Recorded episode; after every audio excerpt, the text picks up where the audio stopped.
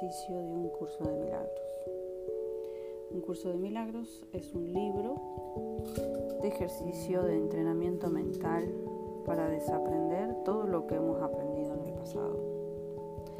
A mí me tocaba o me toca leer otro número de lección, pero ah, por algún motivo eh, la lección que abrí es la 153 y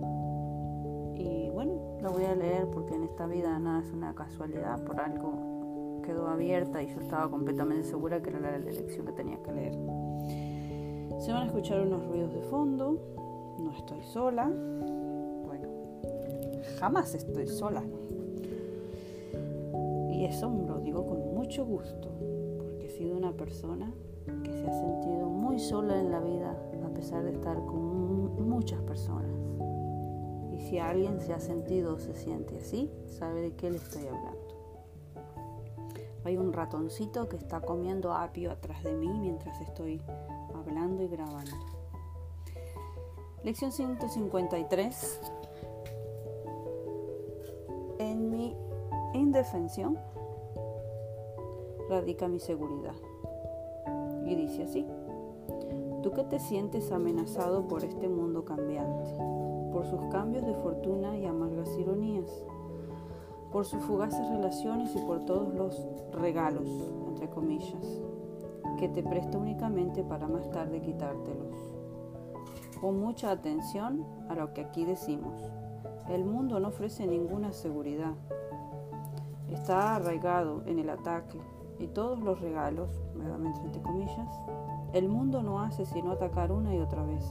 Es imposible gozar de paz mental allí donde el peligro acecha de ese modo. El mundo no puede sino ponerte a la defensiva pues la amenaza produce ira y la ira hace que el ataque parezca razonable, que ha sido realmente provocado y que está justificado por haber sido una defensa propia. Una actitud defensiva, no obstante, supone una doble amenaza, puesto que te da testimonio de la debilidad y establece un sistema de defensa que no puede funcionar. Ahora los débiles se debilitan aún más, pues hay traición afuera y una traición todavía mayor adentro. La mente se halla ahora confusa y no sabe dónde dirigirse para escapar de sus propias imaginaciones. Es como si un anillo la estuviera sujetando firmemente dentro del cual otro anillo la tenaza y dentro de ese otro otro más, hasta que finalmente pierde toda esperanza de poder escapar o de obtener su liberación. Los ciclos de ataque y defensa y defensa y ataque se convierten en círculos que forman las horas y los días, los cuales atan a la mente con gruesos anillos de acero reforzado que se aflojan por un momento, mas solo para iniciar todo el proceso de nuevo. No parece haber respiro ni final para este aprisionamiento que te atenaza la cada vez más. El precio de las defensas es más alto de lo que exige el ego. La locura que reina en ellas es tan nefasta que la esperanza de recobrar la cordura parece ser solo un sueño vano. Más allá de lo que es posible, la sensación de amenaza que el mundo fomenta es mucho más profunda y sobrepasa en tal medida cualquier intensidad o frenesí que puedas concebir, que no tienes idea de la devastación que ello te ha ocasionado. Eres su esclavo. No sabes lo que haces del miedo que le tienes. Tú, que sientes su mano de hierro comprimiéndote el corazón, no entiendes lo mucho que has tenido que sacrificar.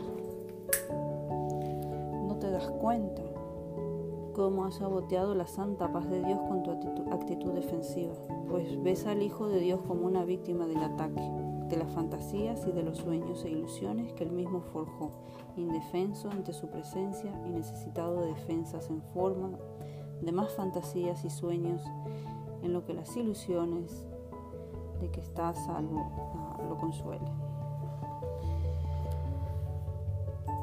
La indefensión es fortaleza, da testimonio de que has reconocido al Cristo en ti. Tal vez recuerdes que el texto afirma que siempre eliges entre la fortaleza de Cristo y tu debilidad, que ves como algo aparte de él. La indefensión no puede ser atacada porque reconoce una fuerza tan inmensa que ante ella el ataque es absurdo un juego tonto que un niño cansado jugaría cuando tiene tanto sueño que ya ni se acuerda de lo que quiere. Estar a la defensiva implica debilidad, proclama que has negado el Cristo y que ahora temes la ira de su Padre, que puede salvarte ¿qué puede salvarte ahora de tus alucinaciones de un Dios iracundo cuya aterradora imagen crees ver tras todos los males del mundo? ¿Qué otra cosa sino ilusiones podrían defender ahora? Y el libro tiene una página más. Nosotros hemos aprendido a través de los siglos y los siglos, por decirlo así, que tenemos que defendernos. Lo que no hemos aprendido es que nadie nos está atacando. No estoy diciendo que si alguien está parado frente a ti con una pistola, te dejes dar un tiro. No estoy diciendo eso. Pero todas las situaciones que llegan en nuestra vida han llegado porque de una forma u otra las hemos pedido, las hemos llamado, las hemos creado. Esta es la importancia de la reprogramación, de conocer qué información llevamos, qué creencias, qué valores, qué rencores, qué dolores, qué vergüenzas, de conocer la información que tenemos en nuestra cabecita. No vemos realmente el mundo, no lo vemos como es. Lo interpretamos acorde a, a filtros, a experiencias viejas y experiencias que heredamos de antepasados. Y estamos siempre creando un futuro basado en eso. Hay una frase que dice, tu pasado no determina tu futuro, y es verdad, y yo antes no la entendía. Nada de lo que ha sucedido en mi pasado, nada define mi futuro. Y quería compartirles esto. Sé que para quien nunca ha leído un curso de milagros y para quien está muy ah, capturado, por decirlo así, por el ego, por esa manera de pensar que tenemos que defendernos, no lo va a entender. Le va a parecer una locura, le va a parecer un culto, le va a parecer muy religioso. Es simplemente un libro de entrenamiento mental.